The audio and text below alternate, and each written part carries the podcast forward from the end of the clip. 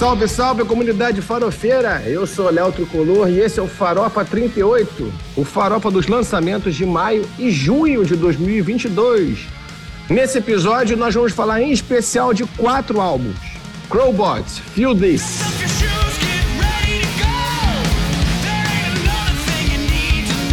The Black Keys, Dropout Boogie.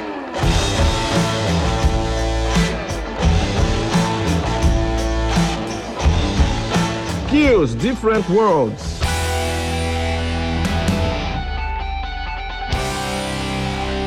E Iconic, Second Skin. É óbvio, a gente nunca fica nos quatro, a gente sempre fala de outros álbuns porque todo mundo escuta muita coisa ao longo do período. Então vai ter sempre aquele que a gente vai levantar aqui e ali, falar mais rapidamente, mas é nesses quatro que a gente vai se concentrar em especial hoje. Para falar comigo sobre esses álbuns e muitos outros, aquela galera que acha que entende, ou que gosta de parecer que sim. Mentira, ninguém quer porra nenhuma. Comigo aqui hoje, Karina Cole. Bom dia, boa tarde, boa noite, direto das terras geladas do Rio Grande do Sul depois de um certo tempo retornando à mesa com meus queridos colegas. Aníbal Escobar. Fala galera, ó, esse mês aí, mais junho, grandes lançamentos. Esperem só que a gente vai falar bastante coisa legal para vocês. Para finalizar a mesa de hoje, Pedro Develi. Fala aí, meu espumante de pendrive. Que isso, gente? É só isso que eu tenho que falar mesmo. Fumante de pendrive? Nunca viu, cara? Os pendrivezinhos que o pessoal fuma, o vape, famoso vape. Ah, entendi. Armazena informação. É, armazena doença. Pessoal, diga para mim, o que, que vocês ouviram aí nos meses de maio e junho que vocês gostariam de destacar? Eu, cara, eu vou falar pra vocês que eu ouvi muita coisa legal aí, que até me surpreendeu, mas o que eu quero saber de vocês aí? O que, que pintou nas playlists dos seus serviços de streaming preferidos? Eu ia dizer do, eu ia falar do Yorn, porque assim, escutar o Yorn foi um trip down to the memory land. Porque Yorn é muito gostosinho e independente dele estar tá fazendo esse trabalho dele é, é solo, mas remete muito, sempre me remete muito a Master Plan. Eu sempre eu conheci Yorn com Master Plan. Master Plan é sensacional, Masterplan do Yorn, né? Não depois que ele saiu. Uhum. Ou o trabalho dele com, com Russell Allen. Então. É bom pra caramba. Que é maravilhoso, que é maravilhoso. Mas não álbum mais ele... light, cara? Eu achei que ele se preservou um pouco mais na voz. Eu achei que, esse, que ele não foi tão, por exemplo, o Master Plan, ele, né, ele, Tem tanto ele peso vai, o álbum.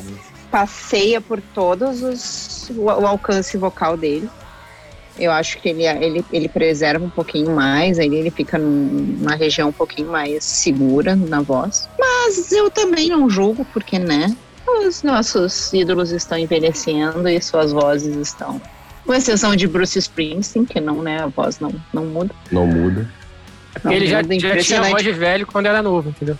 É isso aí. Não, eu acho que ele tem, tem pacto com o Cramunhão, só pode. Também é verdade. E... Então vai não envelhece e a voz não muda, então tem alguma coisa aí.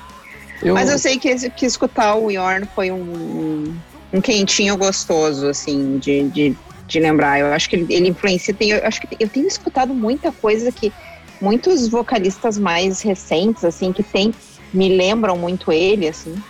Então eu acho que, que passou por todas essas partes afetivas aí escutar esse trabalho novo do Yorn.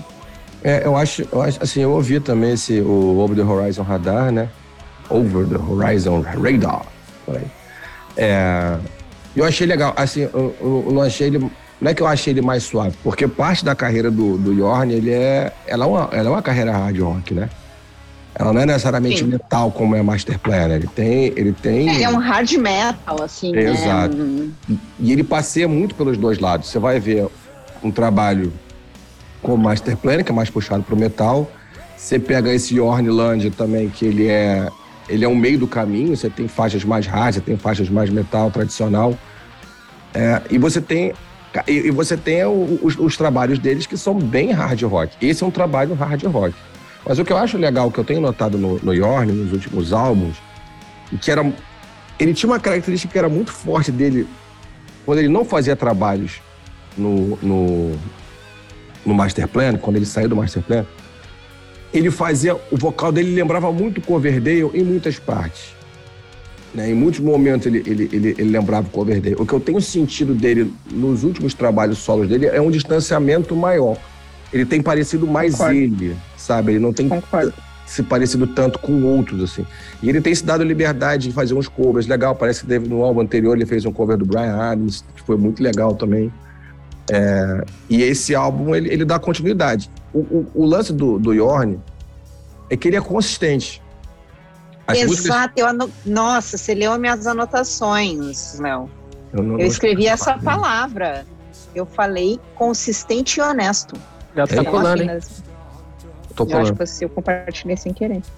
É, não, assim, ele, ele é muito consistente. A, a, o, o, tipo de som que ele faz é muito, é muito coerente com tudo que ele sempre fez. Ele não esconde quem ele é. Que ele, cara, e, é, e pra quem gosta, um, porra, um belo do, do, do prato para se ouvir, né? De uma peça para se ouvir, porque tem tudo de, de orne ali, sabe?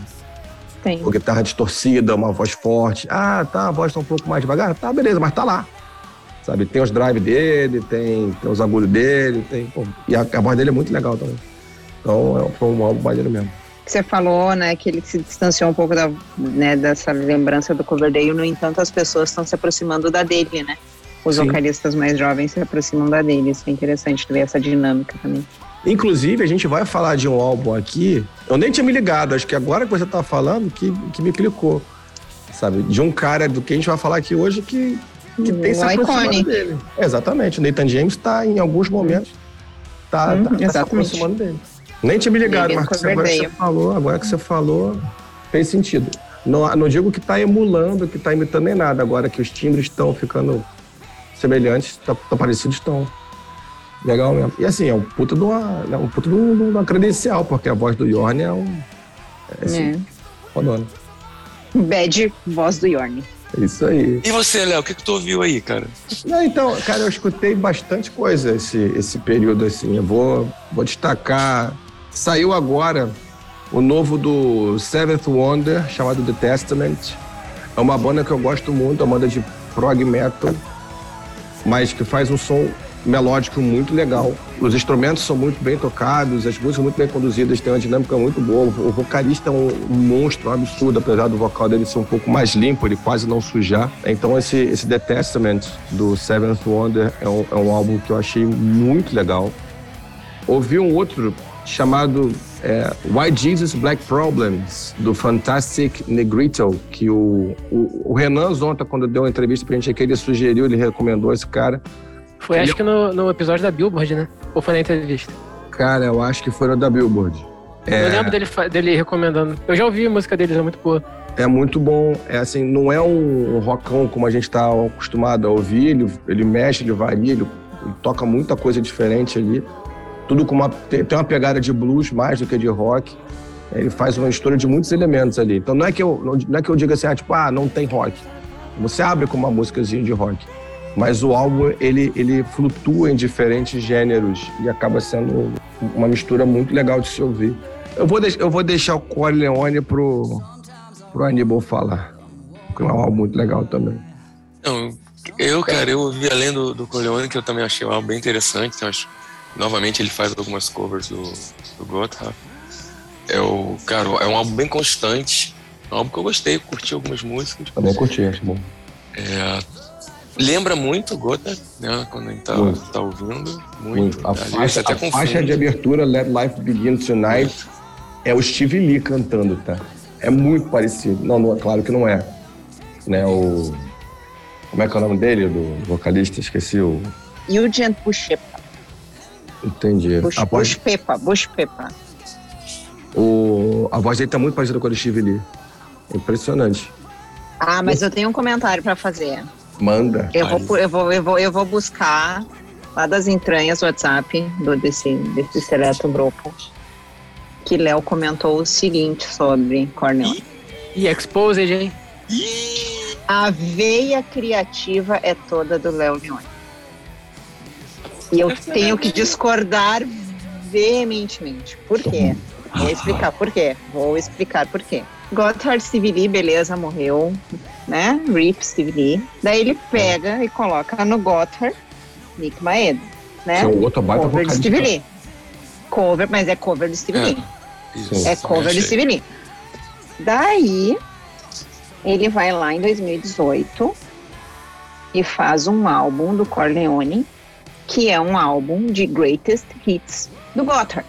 Porque o primeiro álbum do Corleone é greatest hits do Gotthard. Daí ele coloca o Rony Romero, que tem a voz do Steve Lee. Daí ele faz um segundo álbum com o Rony Romero, que é não é mais cover de Gotthard, mas é igual a Gotthard. E daí ele faz um terceiro álbum, agora muda o vocalista, e é um álbum do Gotthard com um cara, um terceiro cara que tem voz do Steve Lee. Aham. Não consigo achar que Léo Leone veio a criativa do Gotthard ou de qualquer outra banda, porque o que ele faz é tudo igual. Era isso. Então, Boa noite. mas. mas a- boa tarde, boa noite. Boa tarde, Brinca, você também. É, não, mas então, mas quando eu falei que ele é a veia, a, a veia criativa, nesse sentido, foi mais essa coisa de trazer o que é o Gota pra cá. É, se ele tinha ali. Mas aí fica tudo igual.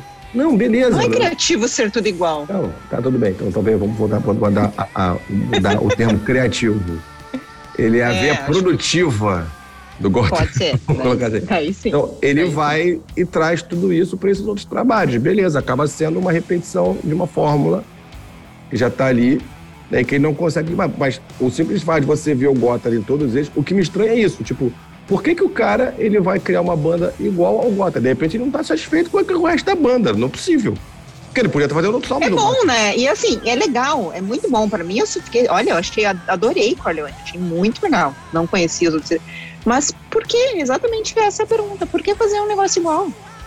Pois é, e o Gota em ato, né? Aníbal, tu escutou o novo do Jeff Scott Soto, Complicated? Cara, eu ouvi e eu diria assim, eu diria que o Jeff pegou o manual, botou embaixo do braço e fez o álbum. Tipo, eu não vou me arriscar em fazer nada diferente, vou fazer um mais do mesmo e pareceu mais um álbum sem muita relevância, vamos dizer assim. não Pois chega é, a ser ruim, contigo. mas também não. Eu, sei lá, esperava mais, entendeu? Tem alguns álbuns que eu fico esperando os caras lançarem, que às vezes quando eu escuto eu fico, putz, É, então, a sensação que tá me dando é que ele tá entrando naquele loop de se auto-repetir, que a gente já viu um monte de banda fazer. exatamente. Sacou? O processo criativo dos caras não tá indo bem, porque acho que eles participam de tantas coisas que aí eles ficam diluindo as coisas que eles vão criando. E aí quando ele vai fazer o próprio dele, acho que não. É, não, tem o nome disso é, é- é zona de conforto. Pois é, Pode ser O cara tá ali, ele faz, ele faz o que ele sabe fazer e ele não quer explorar coisa nova, ou por medo de fazer errado, ou por medo de perder fanbase, sei lá. Esse Você cara tem que perguntar fica muito assim, na, ah, na o mesma. álbum é ruim? Não, o álbum não é ruim. O álbum é bom? Também não é bom. O álbum Então, é mediano. Tu é, escuta exatamente. assim uma, duas vezes e nem lembra. Não Você- vamos fazer você o vídeo novo, eu não vou escutar de novo. Não tenho a menor vontade de escutar. Você, Olha, você dizer- na, na sua zona de conforto, você não faz nada ruim. Você já tá ali confortável fazendo uma coisa que você faz bem. Só que você não vai fazer nada extraordinário, né? Porque você tá fazendo mais do mesmo que você sempre fez. Pois é, então, mas esse que é o lance. Às vezes o mais do mesmo, ele, ele é bom. O Isso. problema é que assim, é, é, e não é o caso. Assim, veja bem, eu concordo com o. Aníbal. Ele não é bom e ele não é ruim. Ele é o ali. Ouvi, beleza, não me fez mal, não me fez bem, mas também não, assim, não tem uma música que eu peguei e falei, beleza, eu quero ouvir essa música aqui de novo. Mas é aquilo que vocês mesmos acabaram de falar. É que o cara- os caras estão em tudo que é lugar. Acaba enjoando ouvir a voz do cara em tudo que é lugar. Tem isso também. E daí, assim, às vezes não é nem o trabalho do cara mais. De repente, de repente se o CD, o, o CD é bom, só que você já tá tão enjoado de ouvir a voz do Soto em tanta coisa diferente. É. Ele tá em Aí tudo. daí, né? no, aí daí, em termos de fofoca, de novo, vocês viram a fofoca do Soto e do, do Mala lá, esqueci o nome do Do Malmsteen, né? Malmsteen. Malmsteen. treta. Treta, Malmsteen se negou a tocar enquanto Soto não saísse do lugar. É um babacão até é, pessoalmente, né? Ele poderia voltar pra Suécia e trazer o Saraya Sain, cara. Que é um lançamento de junho. Olha ele Oh, puxando o gancho. Gancho, que isso, hein? Muito Falando bom. Saraya Sai é bom, hein? Saraya Sai me Você surpreendeu. escutou, né, Karina? Eu escutei, Muito legal, me surpreendi. E eu comecei a pesquisar, cara. A proposta dos caras é lançarem quatro álbuns. É tipo um mundo da fantasia, vamos dizer assim, que é o Saraya. E as músicas são em volta desse mundo. E aí eles vão criando as músicas dentro desse mesmo contexto. Então o álbum é tipo uma história, vamos dizer assim. E aí a, a ideia deles é lançarem mais três álbuns dentro desse contexto. Tipo um Avatasia, mais ou menos. Legal. É, Maneiro, legal, vou escutar, cara. não escutei não. E eu aí, cara, falar. como se o cara for um pouco mais religioso, ele ainda escuta o Jonathan Kane, que é o tecladista do Journey, que lançou um álbum rock cristão, que apesar de ter uma temática cristã, cara, as melodias, a, música em si, o, ouvir é muito bom, cara. Qual que é o nome? Arise. Rise. Inclusive o Journey tá pra lançar álbum aí, né? Eles vão lançar álbum e vão é, sair tudo. Já lançaram uma música agora, um single. É, vão sair com Def Leppard, eu acho. É. Que eles venham pro Brasil, né, cara? No show deles em São Paulo, achei muito do caralho. Mas não lançaram o álbum, não é tema desse episódio. Somente o tecladista com o álbum Arise. Rise. Como é que é o nome dele? Jonathan Kent. Isso aí, então fica a dica. Muito bom pra você ouvir, assim, bem, bem legalzinho. Vambora pros álbuns de mais junho, dos quatro que Partiu. Bora começar? Vambora, roda a vinheta.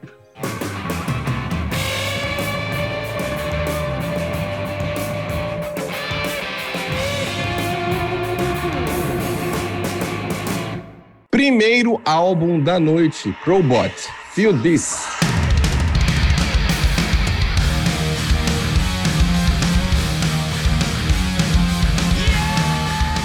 Bom, para quem não conhece, o Crowbot é uma banda da Pensilvânia que faz um som que eles intitulam Hard Funk Rock. Se você sabe o que é isso, eu não faço a menor ideia. E ainda bem que eles mostraram pra gente, porque senão eu não ia conseguir fazer as coisas encaixarem. Nas minhas palavras, eu diria que é um hard rock contemporâneo, bem básico, em termos de elementos e instrumentos, mas poderoso em termos de melodias, timbres e riffs. E eu acho que é exatamente isso que a gente encontra no, no álbum Feel This. Né? Ele é o quarto álbum da banda.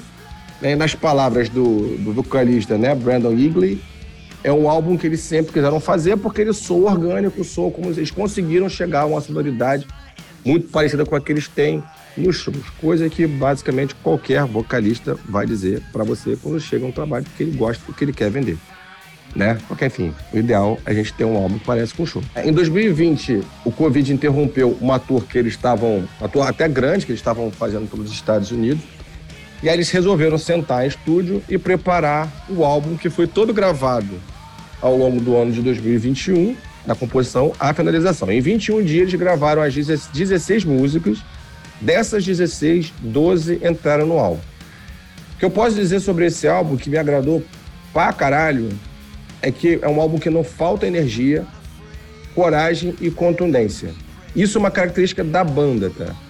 Pode até pode ser assim, pode até ter gente que não tenha gostado, que diga o contrário, mas é uma banda que para mim, ela não passa batido. Assim, as músicas são muito fortes, são muito contundentes. É, é muito legal de você. Você tem, tá com energia presa, quer liberar energia, bota Crowbot pra ouvir, porque tu vai conseguir. Né? Vai chamar, vai conversar contigo. Né? E assim, para finalizar essa intro, o instrumental de Better Times é sacanagem. Não só de Better Times, tá? Mas eu vou dar esse exemplo aqui porque puta que pariu. O, o clipe dos caras, é, o clipe da música é muito maneiro e o instrumental é, é absurdo. Eu acho, inclusive, isso, assim o, o vocalista é um bom vocalista, é, mas eu acho que o grande destaque da banda é o conjunto da banda. O instrumental é muito bom, é muito marcado, a gravação é muito bem feita. E a banda, a banda é forte. E eu queria abrir para vocês aí, o que, que vocês acharam do Feel This, do Crowbot. Léo, não discordo de nenhuma vírgula que você falou. É ah, uma é? banda muito. Oi? Ah, é? É. É uma, é uma banda muito, sei lá, eu, eu parei pra ouvir, eu, pô, nunca ouvi essa banda, nunca ouvi falar, vamos, vamos ver, né? Eu tava meio que com preguiça de ouvir coisa nova. Aí eu peguei o caralho, que banda foda. Né, eles fazendo tipo uma mistura, assim, na minha interpretação, né? É uma mistura de um rock and roll mais cru, com, com uma pegada mais alternativa em alguns pontos, principalmente o, o, o guitarrista, ele explora sonoridades mais diferentes, assim. Tem música com gaita, tem música com umas percussões diferentes. E, porra, cheio de presença, som moderno, mas assim, or, muito orgânico. Muito orgânico.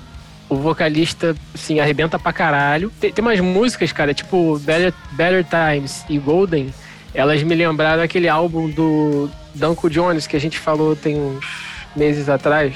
Uhum. Talvez tenha até um ano já, sei lá.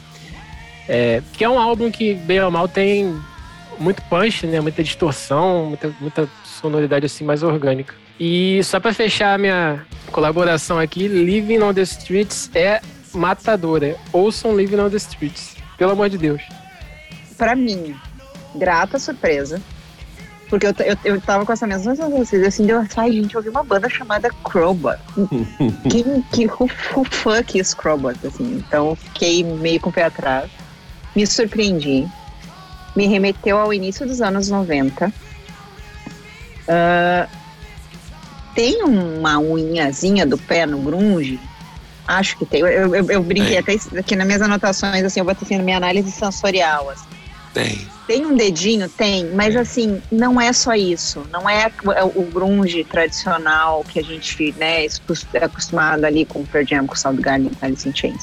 Tem tudo isso, assim. Tem também. Eu, eu, senti ah, alguma coisa de Blind Mellow, eu senti alguma coisa de Kid Joe, Alice in Chains e, e cara, até Counting Crows, assim.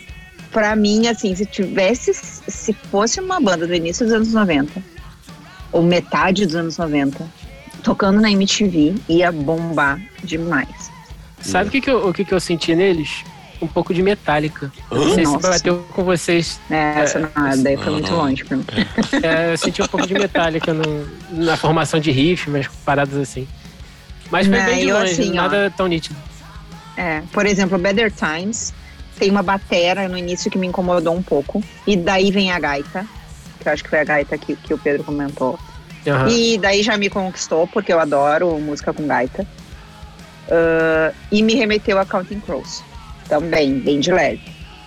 Golden me levou para um Alice in Chains, para um Stone Temple Pilots, para um Soul Garden da época do Super Unknown, que já é, não, também foge daquele, daquele grunge mais cru. E Living on the Streets, pra mim, ela é rápida e caótica, e eu gosto dessas, dessas músicas mais rápidas e caóticas, assim, então... Uh, foi uma grata surpresa. Uma merda de um nome, né? pois é, né? Quem é que nomeia uma banda de crowbar e faz esse tipo de som? O nome não combina com o tipo de som que a banda faz. E eu acho o seguinte, eu, eu, vou concordar com o que você disse em relação a alguns, só que eu vou adicionar uma pitada aqui. Eu acho que sim, eles bebem muito dessa fonte, mas eles têm uma energia que é muito deles, sabe? Tipo, a energia mesmo que eles impõem às músicas, sabe? Então, assim, ele é. É mais moderno, né, Léo? Tem o grunge, mas aí tem tudo aquilo que. É a evolução. Toda a bagagem até agora. É. O que veio depois.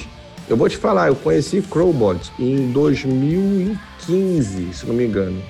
Aí passou. E aí, olhando assim, pô, o que que, tem, o que, que vai rolar agora no, nesses meses agora pra gente, né? Pra gente ouvir e tal. Eu vi lá Crowbot, falei, caralho, o que, que os caras estão ainda, né? Aí fui ouvir. Eu, eu, eu, sei que eu tenho um hiato de dois álbuns dos caras que eu vou ter que buscar atrás. Mas eu vou te dizer que, pô, é muito legal saber que eu parei esse tempo todo, escutei um álbum dos caras, passei esse tempo todo sem escutar, e que os caras estão fazendo e continuam fazendo um trabalho muito bom, sabe? Né? E original, né, cara? É, é, é, o que a gente tá falando. É, eles parecem, eles lembram muita gente, né? Em termos de influência, mas no fim das, das contas, eles estão fazendo o, o, som deles original. Sim, pô, eu, eu, é moderno, é contemporâneo, mas e, e, bebe de muita gente muito legal, né? A gente, pô, a gente falou aí de é.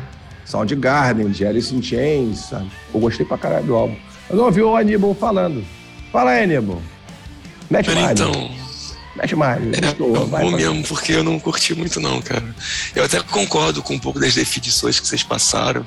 Eu ouvi ele a primeira vez que você botou, que você mencionou ele pra gente, eu ouvi, depois eu ouvi de novo agora. E assim, a voz do cara me incomoda um pouco, assim não é muito o, o, o, hard rock que eu gosto de ouvir, entendeu? Mas assim, concordo, assim, foi como eu falei, que ele, ele é um, um, um, hard mais cru, puxando um pouco pro, pro alternativo. E eu, aí você começa, a gente começa a pesquisar, né? Quando a gente vai, vai, vai, vai falar um pouco aqui. Aí eu vi no, numa das definições de um review falando que é um som, é um hard pesadíssimo com influências do grunge e com uma pitada de saltem rock aqui e ali junto com o groove. E realmente, assim, cara, só que quando você junta isso tudo, hum, mas no geral não é um álbum que, que me pegaria para ouvir mais vezes, não, cara. Acho que muito pela voz, a voz do cara não é muito muito agradável, entendeu? Para mim. Entendi. Mas é um álbum legal, é um álbum, é um álbum que você pode botar no, no churrasco e ficar tocando ali, a galera passando e tal. É um, é um álbum. Tem uma, uma vibração boa, tá? Assim, é um álbum agitado e tal, mas não é um álbum que me pegaria para ficar ouvindo, como eu gosto de ouvir outro tipo de som. Entendi. Vamos votar, gente? Vamos dar umas notas pra ele? Bora! Bora. Vamos lá, gente, vamos lá. Então começa você, Aníbal, já que tá com. Cara, eu vou. Minha nota pro, pro Crowbot é nota 2,5. 2,5. Caramba, quem foi que chamou o Aníbal hoje, cara? Pois eu ia dizer. Muito bem, nota 2. Quero ver o que você vai falar nos outros, Pedro. Eu também quero. Vai, Pedrão, sua nota. Minha nota, 4.3. Já deu uma subida aí na nota. Né? Ia ser 4, mas aí o Aníbal desceu, eu tive que subir um pouquinho. Muito bem. Carinão, sua nota para Phillies do Crowbot. 4. Nota 4, que eu repito. Para mim também, o, o Fields do, do Crowbot é um álbum nota 4. Na calculadora. A média final do Fields do Crowbot ficou em 3,7. Ah, boa média, vai. Apesar do Aníbal ter cagado a nota do Crowbot. Apesar dos pesares, foi boa. foi uma boa, uma boa nota.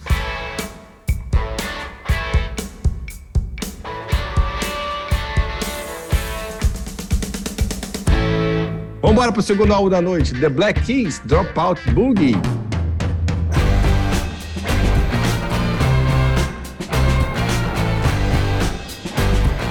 Vamos lá. Então hoje, essa noite maravilhosa, eu trouxe The Black Keys Dropout Boogie. É o 11 primeiro álbum de estúdio da banda, né? Que é a dupla Dan, Dan Auerbach, eu acho que é assim que você fala o nome dele, e Patrick Carney. E foi lançado pela Easy Eye Sound e pela Non Such Records. Foi uma coisa maneira que eu achei desse álbum é que ele foi composto totalmente no estúdio, né? E algumas das músicas elas foram tipo de primeiro take. Né? Eles pegaram, ah, vamos gravar isso aqui, ficou legal. Botaram, deram um rec, tocaram e. Ah, tá bom, não precisa mais gravar nada não, a música já tá feita, saca? Foi só editar depois assim, falas do, do próprio Dan sobre a, a, a, proposta mais espontânea, né? Então, vamos lá. Abre aspas. Esta sempre foi uma das belezas que, do que eu e Paty fazemos. Conseguimos capturar um instante. Sempre que nos encontramos é para fazer música e sai de forma orgânica. Nunca precisamos realmente nos esforçar. Chegamos sem saber do que fazer e partimos dali até encontrar algo que soe bem. É uma química natural que possuímos. Fecha aspas. Junto com o álbum, a dupla embarca numa turnê até outubro, comemorando os 20 anos da banda. Lembrando, né, que no, o penúltimo álbum da banda, o Delta Cream, que a gente falou aqui no, no programa também. Bom pra caralho. É, pois é, ele alcançou o sexto lugar da Billboard 200, que, que é o, o ranking dos 200 álbuns mais populares da semana, né? É, e foi só com interpretações de blues e tal. Então, depois de um álbum desses, você acaba esperando uma parada muito grandiosa também. Até pelo El Camino, que é o álbum dos álbuns deles, né? Esse Dropout Bug não é só tipo um álbum qualquer, porque ele traz gente pra caramba. É, tem o Dan, que toca, que canta, toca guitarra, baixo, sintetizador, órgão, fez a produção das músicas. O Patrick toca bateria, baixo, guitarra, sintetizador, percussão, etc. Tem o Billy Gibbons do ZZ Top, que faz um feat na guitarra em uma das músicas. É, Sierra Farrell fazendo back vocal, Sam Baco na percussão, Ray Jacildo no órgão e teclas né, no geral, Andy Gabbard também no piano, guitarras e backing vocal. E tem, tem na produção Craig Cartpot e Angelo Petraglia, acho que é assim que se fala, que é um, foi um produtor muito conhecido pelo Kings of Leon. E. Bom, é isso. Aí minhas considerações do álbum. O Dan é um mestre de, de, de timbrar guitarra, né? Ele timbra a guitarra muito bem, porque ele quer. você vê que a, a, a guitarra, pelo tipo de música que eles estão fazendo, tá, tipo, soando perfeitamente, né? Ela, ela condiz com as músicas, né? Com, com o clima da música. É, é, e, as guitarras acompanham muito bem o vocal, tipo, som. A, as músicas todas, no geral, são bem orgânicas. E o álbum inteiro tem, tá nesse mesmo é, mood, né? Vamos dizer assim. É, é natural que a gente enjoe fácil de ouvir o álbum, mas se você pegar faixa por faixa e ouvir separadamente, eu acho que é. Ele acaba ficando mais interessante, né? E é isso. Com esse tanto de gente cantando, me assusta não terem terminado o álbum com We Are the World. Aníbal. Não, eu concordo com o que o Pedro falou, cara. Se você escutar o álbum, você enjoa. É, eu não, não curti, não, cara. Eu não... Dele, porrada. É, não, assim, é muito lento. É uma, assim, é uma pegada diferente. Tá? Uma pulsada meio blues, assim, meio anos 60, anos 70, mais lento, muito devagar, entendeu? Não é um. Não tem muito a pegada que eu, que eu costumo ouvir. Ouvi duas vezes também, é, mas se eu soubesse que o Pedro ia falar isso, teria ouvido uma só. Não, mas assim, é um álbum diferente, né? A gente vê hoje, a gente vê em 2022 esse tipo de som ainda tendo público, que o legal dessa diversidade, eu acho que é isso. Apesar de eu não gostar, você viu que o Pedro se amarrou. É, farofa é isso, é diversidade. Então, mas para mim, pro meu, meu é gosto. É diversidade. Pro meu gosto, não, nos anais. Não vai muito, não, entendeu? Vai lá, Karenão. Sabe que eu tava aqui pensando assim, né? A gente primeiro a gente concorda com a pessoa, depois a gente tem que discordar, né? Infelizmente. uh, mas assim, o Pedro trouxe o coach lá do, dos próprios Black Isentos né? Ah, que eles se juntam, eu sou orgânico, fazem um take só e fica bom. E eu não conseguia parar de pensar, deu assim, cara, é por isso que tá ruim. Porque eles fizeram uma vez só e acharam que tava bom. só pode ser isso, porque assim, uh, minha, minha história do, com Black Keys, assim, eu, eu conheci, acho que como muita gente, Black Keys no meu caminho, achava o máximo, gostava apesar de não ser ideia assim, eu acho que vou ali pro lado do que o Aníbal comentou, né? Não é o tipo de som que é uh, que, eu, que eu costumo ouvir, que é mais familiar pro meu ouvido, que é mais confortável Isso. pro meu ouvido. Mas assim, eu gostava, eu curtia. Mas assim, eu não, não me. Não sei, eu tentei. Me parece que até o, o, o timbre deles, assim, do vocal, assim, mudou e assim, não, esse, esse álbum especificamente não me. O vocal tá bem diferente mesmo. Eu senti isso também. Ah, né? Pois é. Então, assim, eu, eu fiquei buscando aquele aquele vocal mais antigo que eu gostava e, e não veio. E daí é ficou um pouco mais estranho ao meu ouvido também. Eles tocaram uma pegada muito mais vintage, né? É. Um som, um som bem tipo assim, um LP tocando na cafeteria. Isso. Sabe? É. Mas é, eu acho que é tomando um café coado, meio fraco. Aguado, né? Esse é. é o tipo de música, cara, pra você receber os amigos, botar volume 2 pra não atrapalhar a pra conversa e deixar tocando.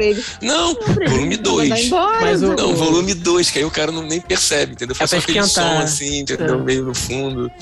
White Não, mas assim, eu, eu, tô, eu tô sacaneando e tal, mas eu, eu gostei. É, é porque eu acho que é um álbum que divide muitas opiniões por conta disso, né? Tipo, ou você uhum. tá no, no clima você gosta do, do, estilo e tal, você vai parar pra ouvir ele é e você vai gostar.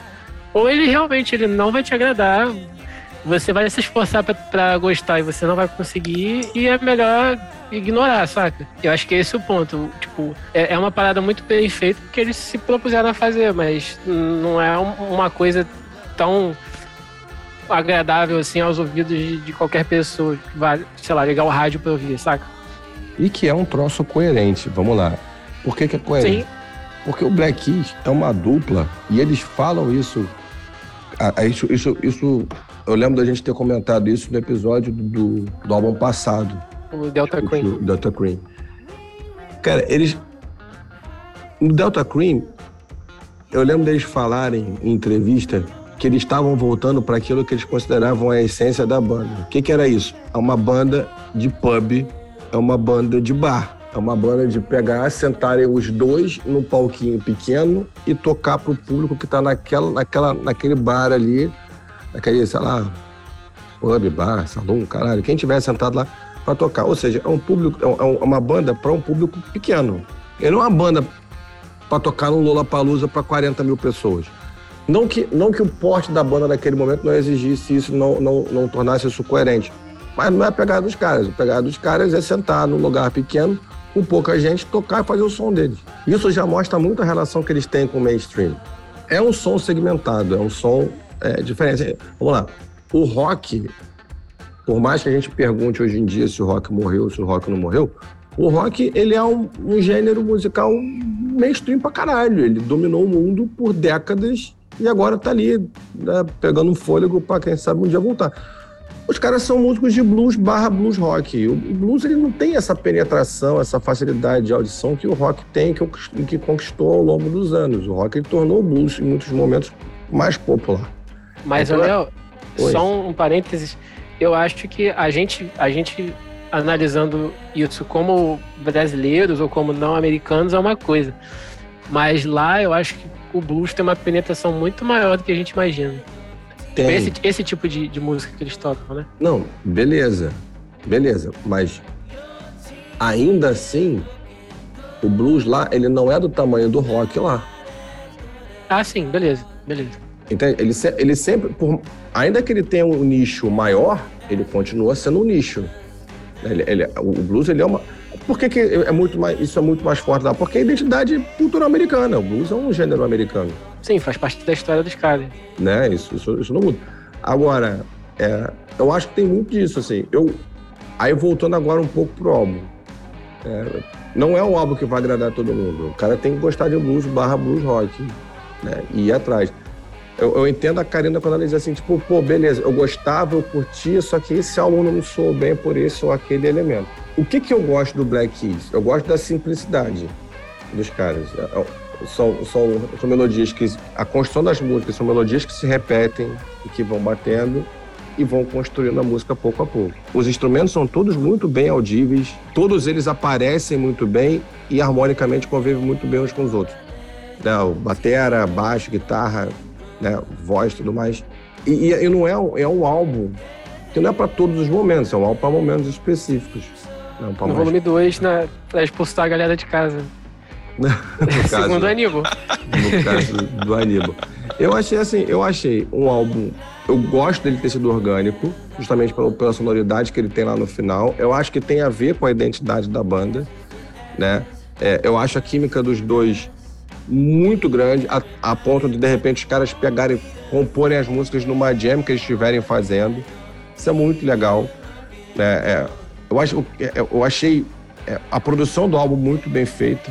Eu acho assim, tem, tem alguns momentos que a banda me lembrou Pink Floyd. Eu acho que essa música Good Love, que tem o, o Billy Gibbons tocando guitarra do Z Top, em alguns momentos ela me lembra é, a sonoridade de Pink Floyd, especialmente as guitarras, assim. Achei... Eu sou maior fã de Pink Floyd, mas eu gostei da música, achei muito legal. Em outros momentos ela me lembrou Beatles, tipo em Burn, Down, é, Burn the Damn Thing Down. Eu achei essa música muito Beatles, assim. De alguma forma, ela me lembrou Paperback Writer. Não sei se é o ritmo do... Não sei se é o refrão, ou não sei se é o bridge. Alguma coisa... É, acho que quando ele fala Keep on Rolling, né? É, é, me lembrou Paperback Writer. Né? Não sei porquê, mas me lembrou. E, e, e, eles têm essa veia rock de garagem, que é o que torna a coisa muito minimalista, muito crua. E eu a sonoridade deles para isso eu gosto muito. Eu, eu, eu achei um álbum legal de ouvir sim. Vamos dar nota? Bora aí, Karinão. Começa você. Sua nota para Dropout Boogie, do Black Keys. Dois e meio. Dois e meio, curto e grosso. É assim mesmo. Vamos lá, dois e meio. Pedro deveria, defende aí. Vamos lá, vou de 3.7. Pô, se o Pedro deu 3.7... Imagina a minha. vai na sua. Veja bem, Aníbal. Ele vai votar Iconic. Ele vai votar no, nos Kills. Calma, é, calma, ele, que ele, meus votos estão é separados aqui. Ele é vingativo. Mas somos três contra um. Muito bem. Eu, hoje hoje eu tô, tô sofrendo bullying. Minha Manda. nota é 2. Dois. Muito bem. A minha nota pro Dropout Bug é 3,5. Então nós temos na calculadora a média final do Dropout Bug do Black Keys ficou em 2,92. Muito bem. Álbum 3 da noite, Skills, Different Worlds.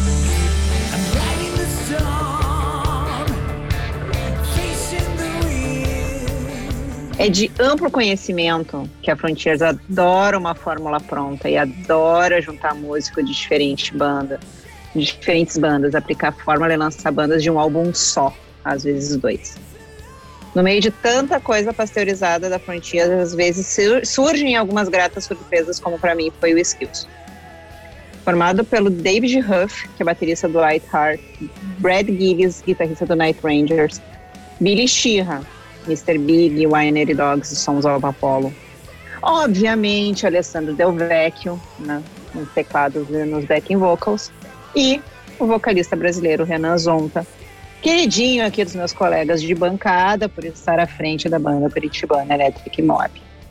Abraço, A Renan. Frontiers, a Frontiers não esconde, né, que faz essas, que adora montar essas big bands e, e isso está no próprio press release da Skills.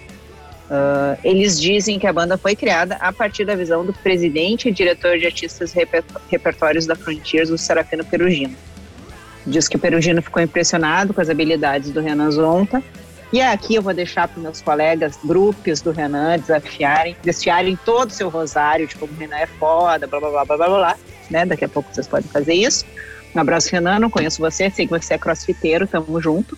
Sabendo que o Renan era fã de rock dos anos 80, ele, né? O Perugino foi lá, catou os caras das antigas, achou que devia parear o Renan com essa galera e montou aí então a Skills, mandou né o projeto, algum material do Renan para esses caras e desse desse, compartilhamento surgiu a Skills.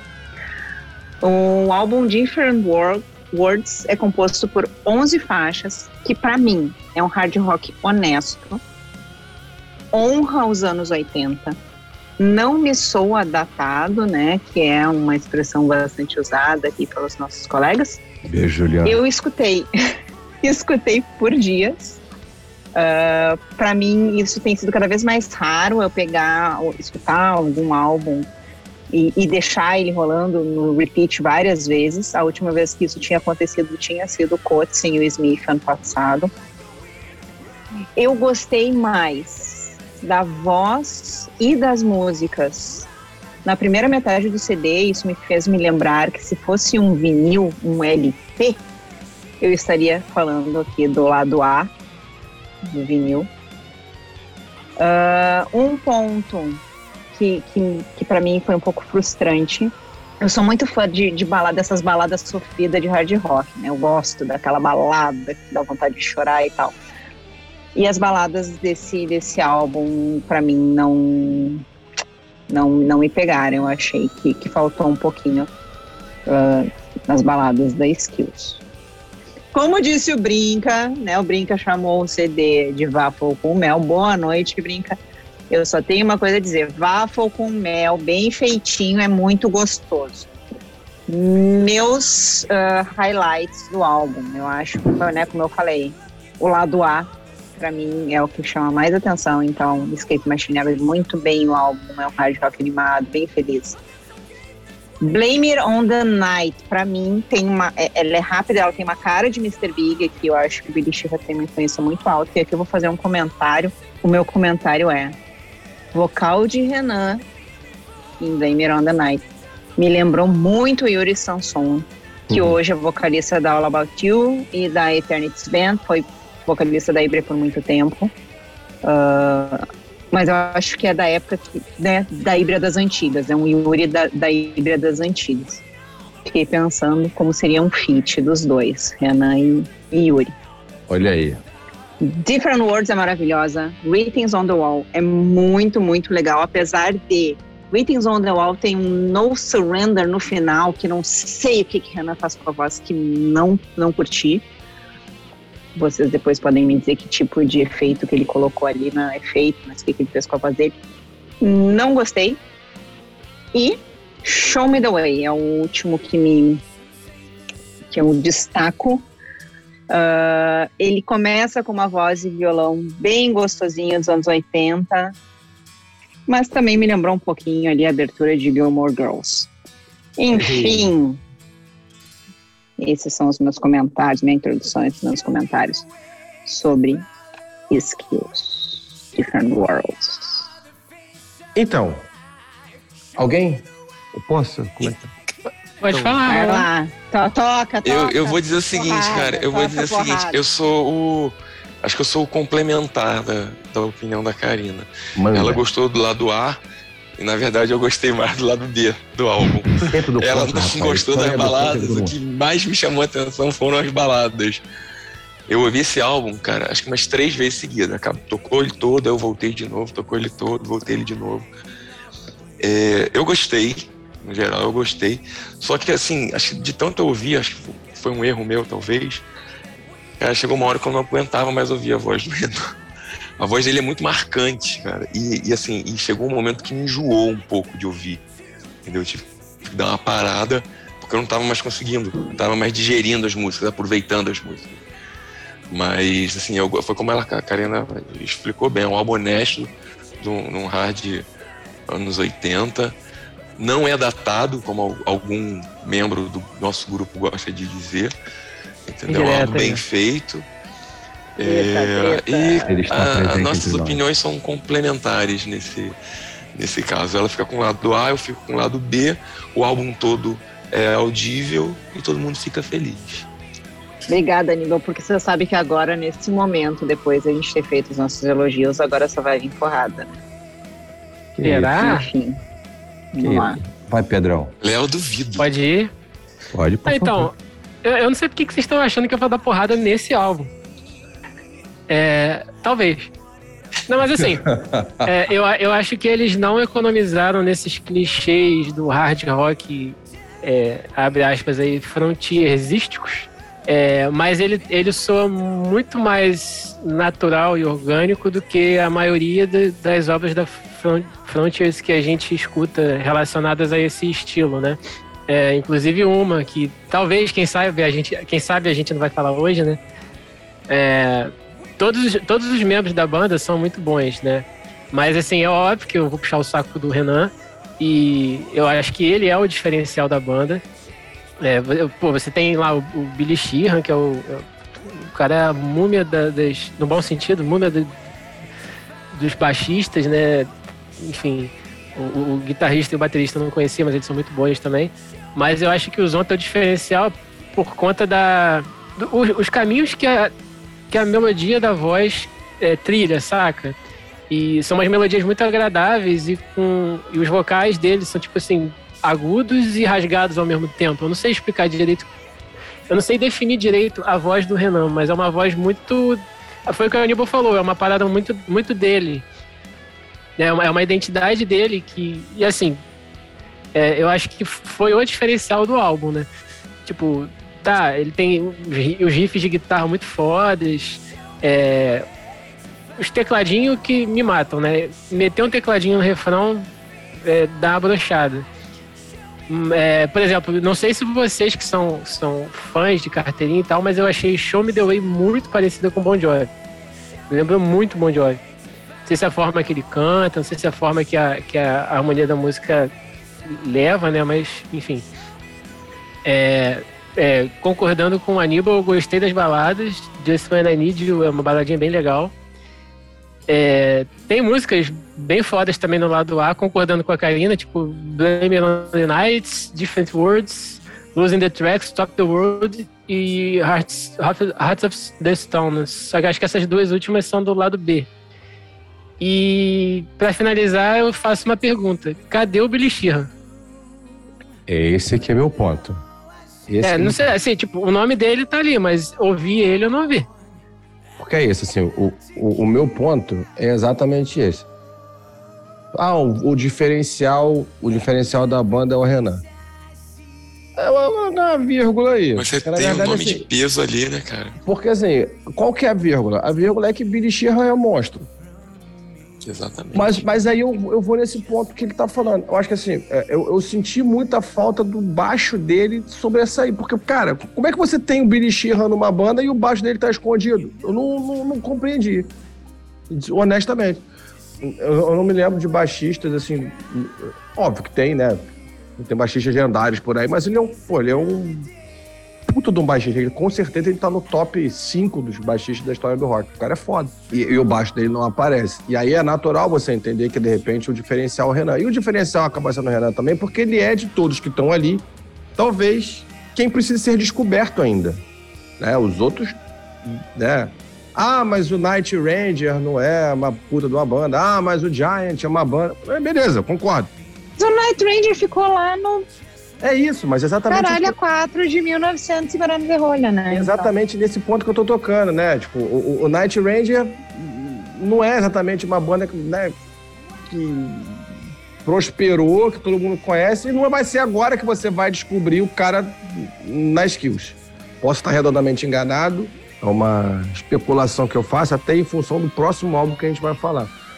Talvez a ideia do, do, do, do Serafino, né, lá da, da Frontiers, com esses power groups, nada mais é do que pegar os principais nomes que ele, que ele tem no, no portfólio da Frontiers, juntar os grandes caras para poder apresentar os novos caras.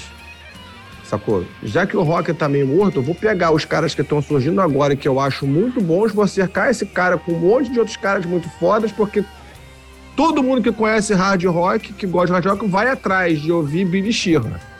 Vai atrás de ouvir é, Joe Rockestra, vai atrás de ouvir Tommy Aldridge. Aí o cara, naturalmente, pô, esses caras chamaram a atenção. Tenho aqui metade do line-up do White Snake, eu tenho aqui um, um, um- apanhado de Mr. Big, eu tenho Billy Sheehan, foda-se Night Ranger foda-se Giant. E eu vou fazer os caras escutarem Nathan James e, e Renan Zonta aqui.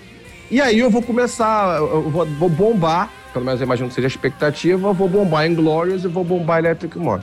E aí, voltando Já aqui. pensou botar os, botar os Zonta no, no, no vocal no Iconic? Porra! Pensei isso ouvindo Mas, mas, de- mas, falei, mas, mas de- depois, depois a gente Minha, fala minha do nota ia até subir. Pois é, é, é, e aí, é, e aí um outro exercício que aí, né, voltando àquilo que o Brinca falou, né? Eu acho que assim, fechando, eu senti falta do baixo do Billy. Agora, pra gente pensar no skills, acho que a primeira coisa que a gente tem que fazer é desconectar o Renan Zonta da Electric Mob. O Renan dificilmente vai ser tão bom em outro projeto quanto ele é na Electric Mob, porque a Electric Mob é dele. Entende? Ele, ele ali, ele aplica o, o que ele acha certo, o- ele compõe junto, ele tá junto com a banda, ele, ele- a veia dele, é, o entrosamento é muito maior e a veia dele é central no desenvolvimento da banda. Ele é o Tá cara- jogando em casa, né, cara? Exato. E vamos lá. E o que eu digo é o seguinte: ele é um cara que quem segue ele em rede social, quem acompanha o trabalho dele, sabe que as influências musicais dele são muito grandes. São muito variadas. Ele não tem uma influência musical só. Ele não tá só no hard, ele não tá só no blues, ele não tá só no pop, ele tá num monte de coisa. Então ele leva isso nas composições dele, na Electric Mob, e isso aparece na voz, na sonoridade e nas músicas do Electric Mob. Aqui, o máximo que ele consegue fazer é imposição de voz, porque todos os elementos estão pré-moldados pelo, pelo formato Frontiers. Certo e errado, a gente vai discutir isso depois. né?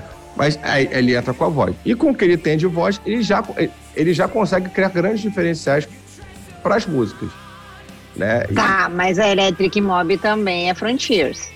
É, mas, é a- diferente. Mas a Electric é outra Mob ela foi comprada pronta pela Frontiers. Inclusive, quando a gente fez a, a- o bate-papo com ele sobre a Electric Mob, gente- isso você deve, você deve lembrar do, do, do, do papo que a gente teve. Eu com- lembro, eu lembro, eu lembro, mas, mas mesmo assim, né? O papo também era com- por quanto tempo? A- É, a questão é, o que, que vai acontecer no próximo É. lançamento da Electric Mob? Que falta pouco, né? Eles, já, eles já gravaram, eu acho. Já Só até tocaram no show, é, nos, nos shows aqui da turnê aqui no Brasil, já tocaram alguma coisinha aqui. Agora, Léo, é, só, só queria discordar de você de um, um ponto. Eu concordo com quase tudo que você falou.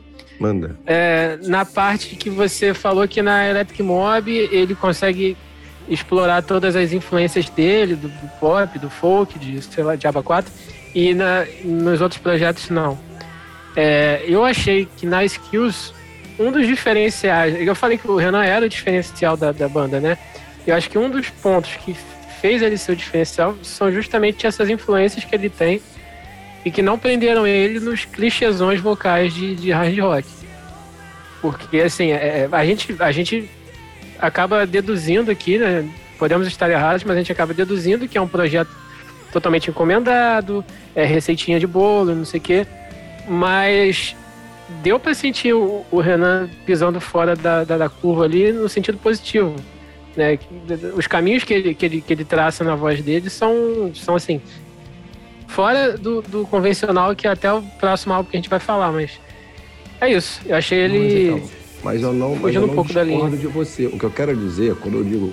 O, o que eu quis dizer na minha fala anterior é que isso para ele na Electric Orbis é muito mais completo. Porque isso não tá Ah, só sim. na voz. Ele consegue colocar isso na sonoridade da música como um todo.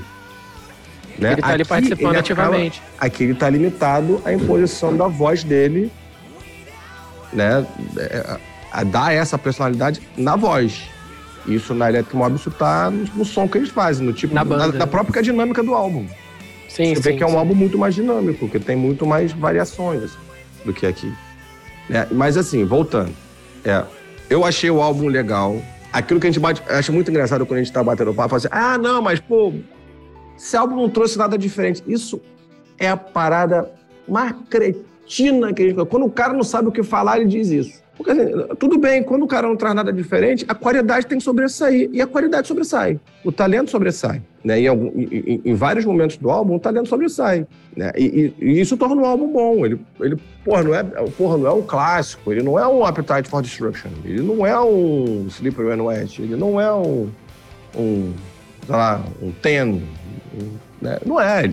Ele é um Different World Skills. Mas não significa que seja ruim. Né? Eu achei um, um álbum legal, acho, pô, voltando aí, ah, Tietchan do Renan, Renan é um monstro.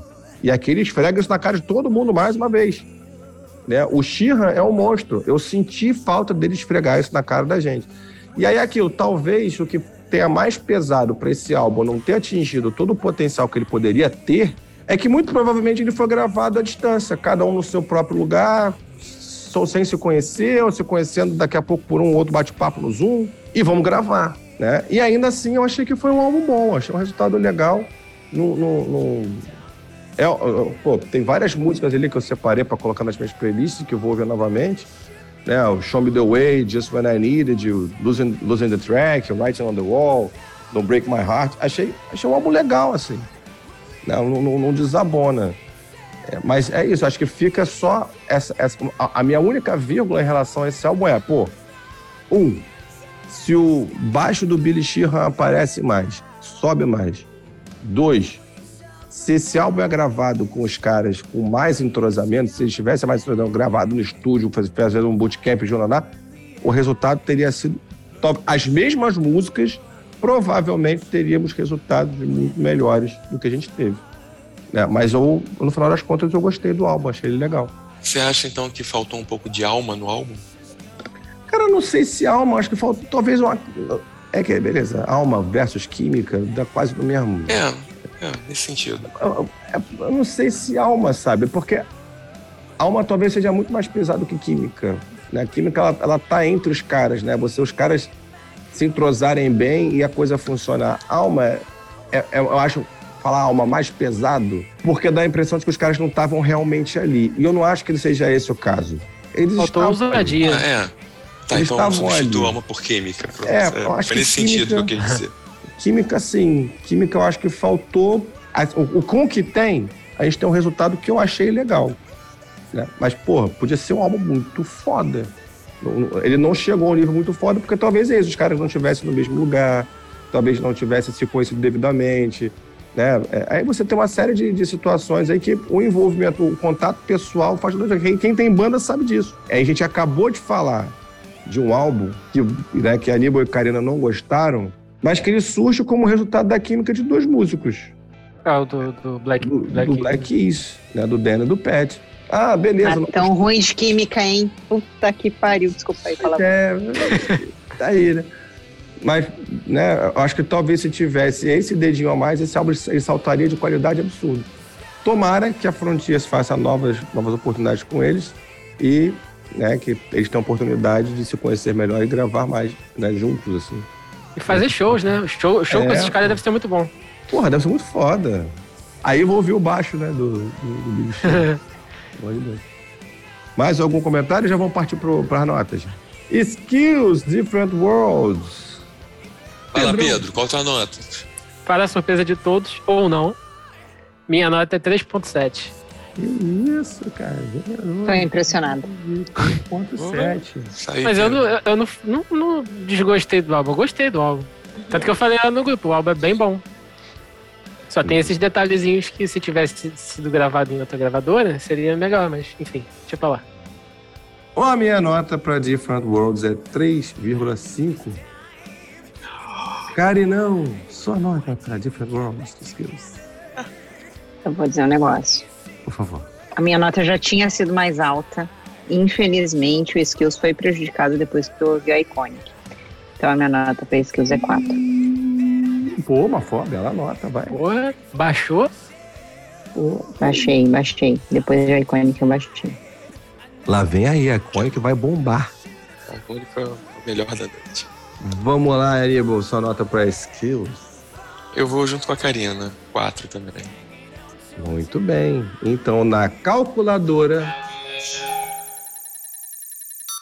A nota final de skills, a média final do nosso comentário de hoje para Different Worlds foi 3.8.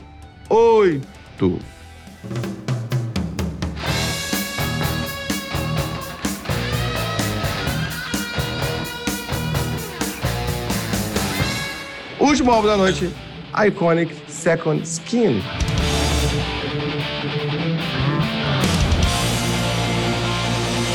Com 11 músicas e quase 48 minutos de puro hard rock, o Iconic é um projeto formado pelo Michael Sweet e pelo Alessandro Del Vecchio, que já haviam trabalhado antes, e pela amizade que o Michael Sweet tem com o Joe Extra, ele co- ele conseguiu chamar o Tommy Aldridge para tocar com eles na bateria. E o Marco Mendonça, que já trabalhou com eles também no White Snake. E tendendo um pouco para essa linha que a gente conversou um pouco no, no outro álbum, eles chamaram o Nathan para cantar, fazendo algumas músicas, um dueto com o Michael Sweet, mas principalmente ele liderando as, a maior parte das músicas. É, a composição do- da maioria das músicas foi feita entre o Michael Sweet e o Alessandro Del Vecchio, com alguma participação, principalmente Cruzes. instrumental do, do Joe Roextra. E o, o Nathan participou de uma composição apenas para a All I Need, que é a, a balada, uma das melhores do álbum, por assim dizer. É um álbum que remete muito o White Snake, né? Por você já ter três pessoas que passam, dois que já estão no White Snake atualmente, um que já passou pelo White Snake. Ele remete muito um som do White Snake, na volta lá do meados dos anos 80. Não considero um álbum datado, considero um álbum muito bem feito. A Second Skin é um, um hard rock que vem. é, não chega a. a- não, não, vem pasteurizado, como muitas pessoas gostam de falar dos, dessas super bands da Frontiers.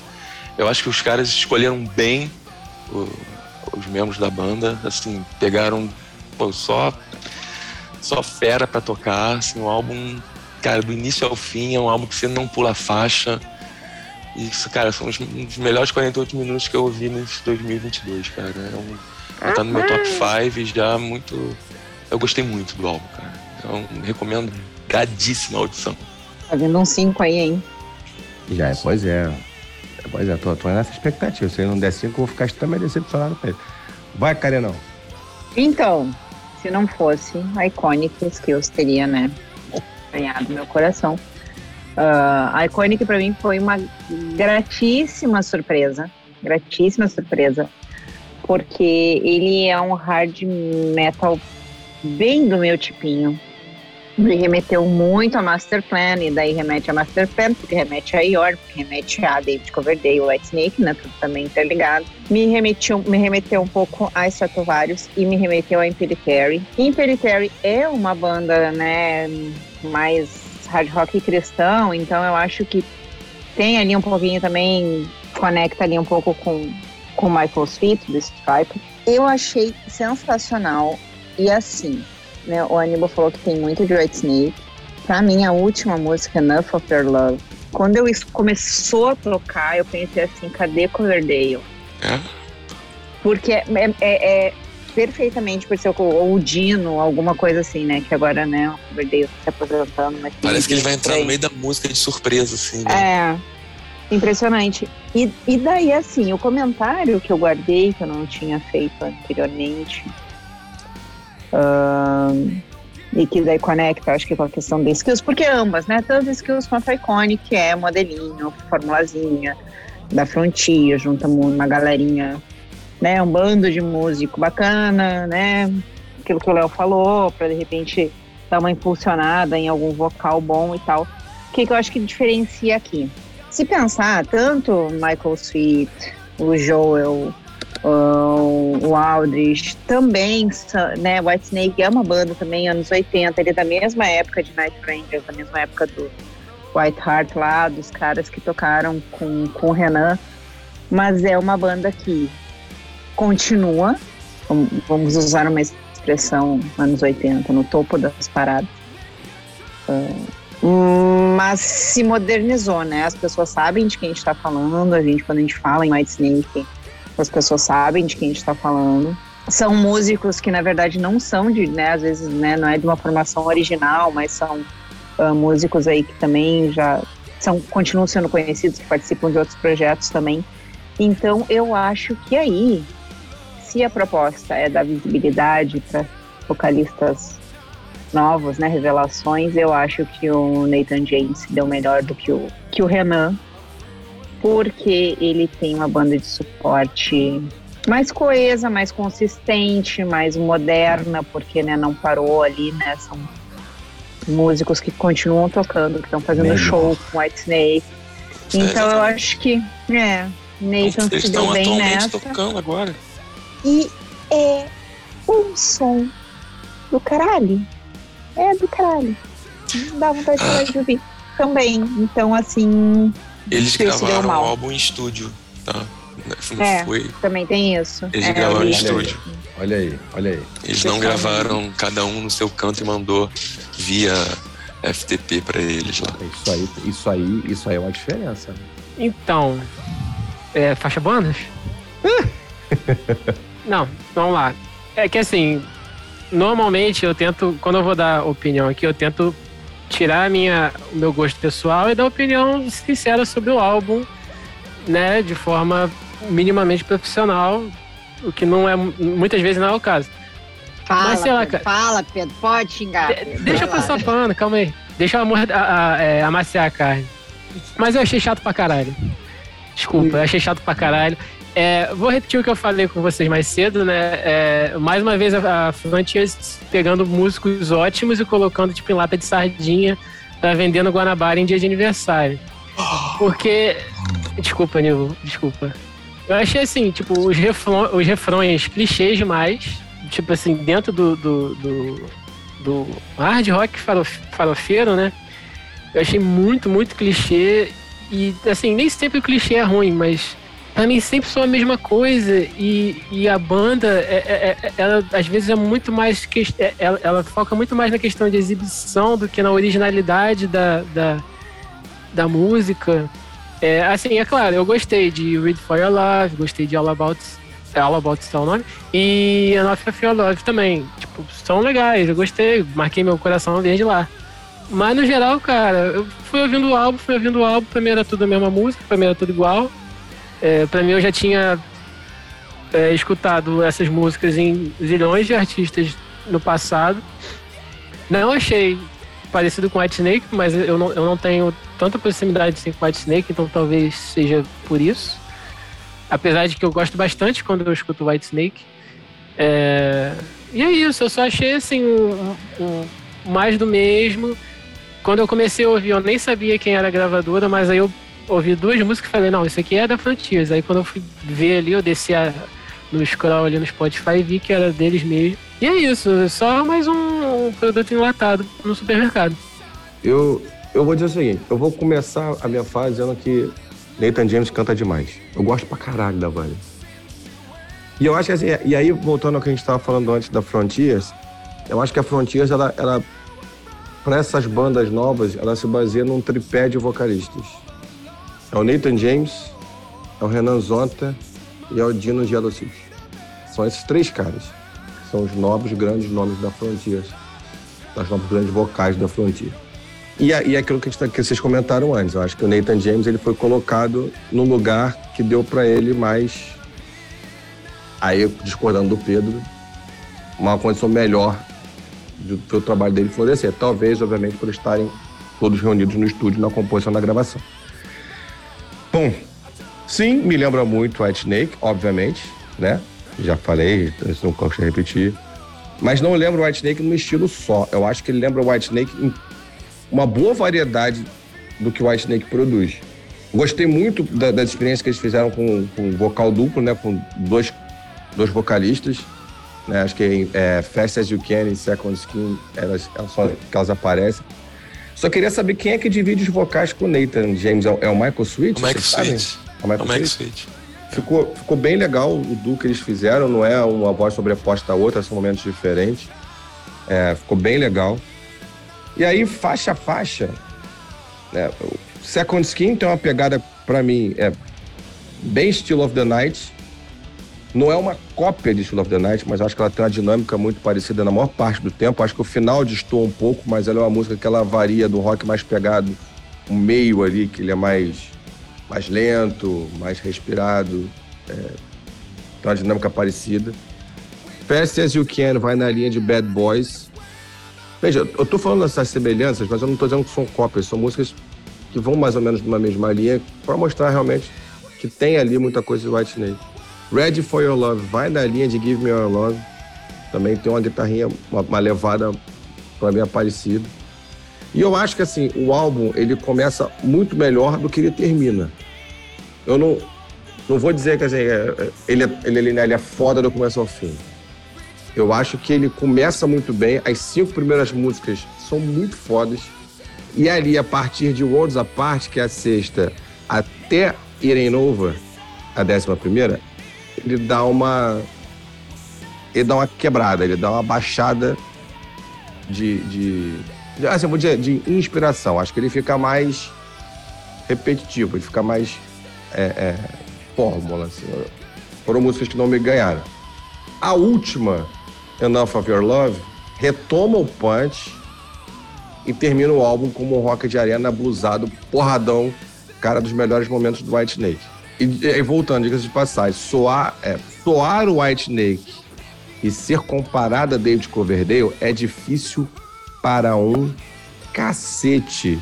E o Nathan James, eu achei que ele mandou bem demais nesse sentido.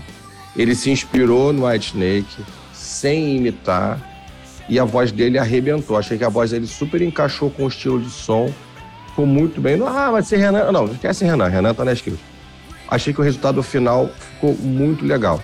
Destaque pra mim: Fast as You Can, Ready for Your Love, Second Skin, Nowhere to Run e Enough of Your Love. Achei um álbum muito, muito legal. Vamos dar nota? Vou começar. 4,5. 4,5, Carinão? Ih, isso? Carinão, 4,5, cara. Jogando na média lá pra cima, já, já antecipando o que o Pedro pode fazer. Pedrão, sua nota pra Second Skin daí. Cinco? Mentira, claro que não. 1.8. Ah, para, Pedro. Que isso? Não, aí tá de Para, zoeira. Pedro, Pedro, Ah, para. isso é de zoeira. 1.8. Ah, para, Pedro. Aníbal, sua nota para Minha nota é 4.75. Gente, achei Brinca. a minha nota. 4.6, mas eu aumentei porque ele, o Pedro baixou muito. Tá na sua mão, Léo. No a salvado minha- esse 1.8. A minha nota. Já faz as contas aí pra, pra aumentar a média. A minha nota para a Second Skin do Iconic é 3.8. Para mim, ele tava. As, as cinco primeiras músicas, eu falei, cara, esse álbum vai ser porrada. Como ele deu essa barrigada ali no meio, essas cinco músicas que eu não, não mantiveram o nível, eu dei uma baixada ali. Esse foi esses décimos que ele perdeu. Calculadora! A nota final de Second Skin do Iconic ficou em 3.71. Não, gente, não, gente. Não, gente. Karina, uma coisa que eu aprendi nos episódios do Farofa. Ah, Não tente entender as médias dos álbuns quando depois que Pior que é. avalia. simplesmente o melhor Sim, álbum. exatamente. Não tem sentido. Ai, eu não, vou pedir demissão. Aí eu te pergunto, demissão. Se, se tivesse que escolher um álbum hoje, desses quatro, pra escolher, pra só escutar ele, não escutar mais nenhum dos três. Talvez o Léo escutasse o, o Crowbar, talvez o Pedro escutasse o, o Black Keys, mas aí você já escutava, Crowbar. então. Eu vou de vou de certeza. Então, mas não foram os dois com maiores notas, né? Não, então, falando em maiores notas, no final de hoje, nós temos Skills com a maior nota, 3.8. Segundo lugar, Iconic, Second Skin, com 3.71. Crowbot com 3.70, ali pertinho. E por fim, The Black Keys com 2.92. Essa Iconic e Crobots foi empate técnico. empate técnico. Vambora pra faixa bônus, rapaziada?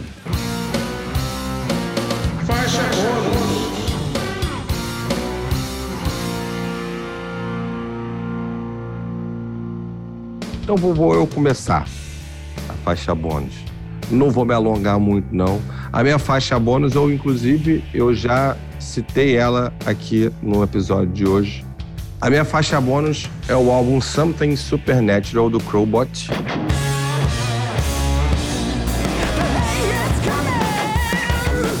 É o primeiro álbum deles de 2015. Tô trazendo essa- esse álbum aqui como faixa bônus, até como uma complementaridade ao, ao fio disso que a gente discutiu aqui no, no episódio. Acho que é uma boa forma de vocês olharem a trajetória das pessoas, de vocês conhecerem a trajetória da banda lá do começo até o ponto que ele se encontra agora, como que essa banda evoluiu ao longo do tempo e quais são os elementos que permanecem característicos deles. Então vale a pena, tem umas músicas muito legais e fica aí minha, minha faixa bônus de hoje. Robot Something Supernatural. Pedro Deverê.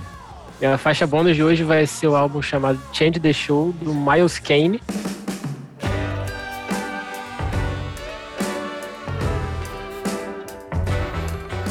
É, Miles Kane é um guitarrista, cantor inglês, ele já fez parte do The Little Flames, The Rascals. É, tem um projeto paralelo com Alex Turner, que é o The Last Shadow Puppets, mas esse álbum um, eu não conhecia a carreira solo dele. Parece que ela é bem consolidada lá pro lado da Europa. Eu só conhecia ele do The Last Shadow Puppets, né, que é muito bom, inclusive. Mas eu peguei pra ver, eu vi assim, ah, ele lançou em janeiro. Eu, porra, nunca, nunca dei moral pro, pra carreira solo dele, vou parar por ouvir. E gostei, cara. Não é um rock and roll cheio de distorção nem nada assim, mas é um, é um rock bem com a pegada bem inglesa, né? Assim, me lembra muito em alguns momentos Beatles, me lembra David Bowie. Moderno, um som honesto, som agradável, alegre. E acho que algumas músicas até dançantes, né? Umas músicas com, com instrumentos de sopro e tal. É um álbum agradável de se ouvir. Fica a recomendação aí. Karina Cole. Sua faixa bônus. Vamos lá, eu vou ser sincera, tá? Eu não tinha pensado na faixa bônus até uns minutos atrás. Ah, vamos lá. Não, é, não, tô sendo super transparente com os milhares de ouvintes que a gente tem. Ah, minha faixa bônus de hoje é pra quem é nerd, quem é geek. É Obi-Wan Kenobi, o seriado. É o melhor, gente? Não, vou ser bem sincera, não é. Mandalorian é muito mais legal. Ah, o Obi-Wan Kenobi tem os seus seus problemas ali, algumas coisas que você fica com vontade de dizer assim, cara, não faz sentido. Mas ah, eu acho que traz ali um, Pra quem é fã, né? Pra quem é mais nerd, quem é fã de Star Wars e tal, retoma ali a- as agruras entre o Obi-Wan e o Anakin. Ah, e traz ali, né? Principalmente agora nessa primeira temporada, eles focam bastante na Leia Organa criança. É uma criança chata para um caramba, né? Com. É, porque assim, ela tem ah, falas de adulto. É uma criança adultizada, vamos dizer assim. Então acaba ficando um pouco chato. Mas, para quem é fã de Star Wars, é muito legal ver de volta, ver de volta, né? Personagens como Obi- Obi-Wan, Leia, Luke, Anakin. Anakin, né? Como Darth Vader já. Hum, essa é a minha dica. Tá no Disney Plus. Vamos lá, Aníbal, mete aí sua faixa bônus pra gente. Então, galera, minha faixa bônus é uma banda britânica chamada Stone Broken.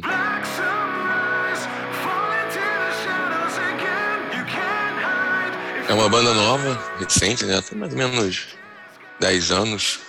Já lançaram três álbuns. Eles têm uma pegada meio. meio Nickelback, assim, mais pesado um pouco, talvez. Entendeu? Mas é. Eu achei. Eu gostei bastante. Certeza que a Karina Cole vai ouvir agora.